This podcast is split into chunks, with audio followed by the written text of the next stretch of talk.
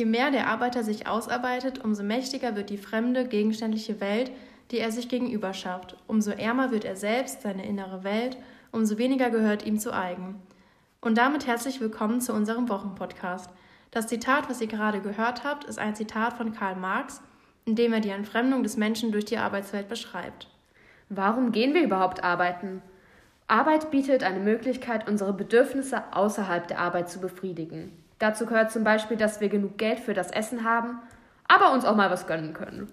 Karl Marx beschreibt dies in einem Prozess, der in vier Schritte unterteilt wird. Der erste Schritt der Entfremdung ist, dass der Mensch keinen Bezug mehr zum Produkt seiner Arbeit hat und sich nicht mehr damit identifizieren kann. Dadurch, dass er keine Leidenschaft mehr für das Produkt seiner Arbeit empfindet, entfremdet er sich auch vom eigentlichen Prozess der Arbeit. Also empfindet er auch keine Leidenschaft für seine Tätigkeit. Ja, und das war auch eigentlich schon der zweite Schritt der Entfremdung. Ja, und daraus folgt wiederum, dass sich der Mensch von sich selbst entfremdet.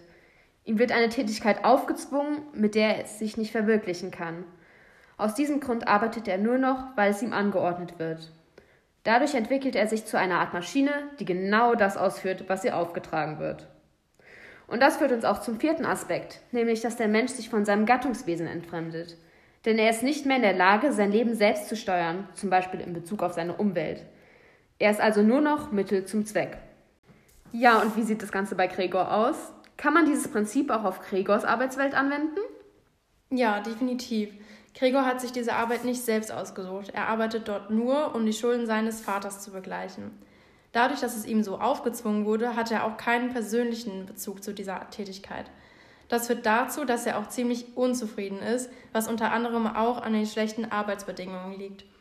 Dadurch, dass er ununterbrochen arbeitet, entwickelt er sich zu einer Art Maschine, die kein Privatleben mehr hat. Die Mutter sagt zum Beispiel, der Junge hat ja nichts im Kopf als das Geschäft. Ich ärgere mich schon fast, dass er abends niemals ausgeht. Er arbeitet nur noch, um die Bedürfnisse der anderen zu befriedigen, aber nicht mehr seine eigenen.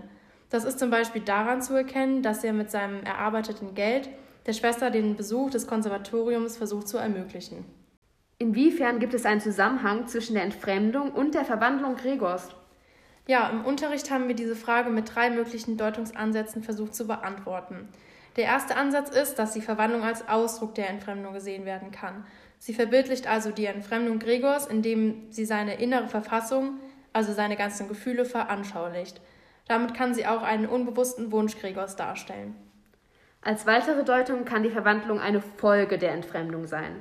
Die Entfremdung Gregors ist also vor der Verwandlung aufgetreten und hat sie ausgelöst.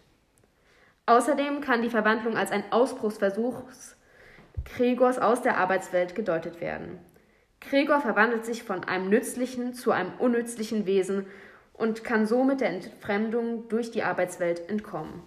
So, und jetzt würden wir uns gerne nochmal mit der Familienkonstellation und den einzelnen Familienmitgliedern vor der Verwandlung Gregors beschäftigen. Ich würde jetzt mal mit Gregor anfangen. Ähm, ich hätte Gregor als einen sehr fürsorglichen Menschen eingeschätzt, der alles tut, um seiner Familie ein bestmögliches Leben zu bieten. Dafür stellt er seine eigenen Bedürfnisse hinten an. Er nimmt zum Beispiel seine ihn unzufriedenstellende Arbeit in Kauf, um zudem auch noch seiner Schwester den Besuch des Konservatoriums zu ermöglichen. Außerdem unterstützt er seine Familie finanziell, um ihr aus der Not und Hoffnungslosigkeit herauszuhelfen. Er möchte also wieder Glück in die Familie bringen. Ich hätte Gregor jetzt eher anders eingeschätzt. Meiner Meinung nach tut er seiner Familie zwar gewollt etwas Gutes, erwartet dann aber in der Zukunft eine Gegenleistung von ihr. Möglicherweise schickt er die Schwester nur auf das Konservatorium, um später von ihrem Erfolg zu profitieren. Er bemüht sich also nur so, um von seiner Familie Anerkennung zu bekommen, die er auf seiner Arbeit nicht erhält.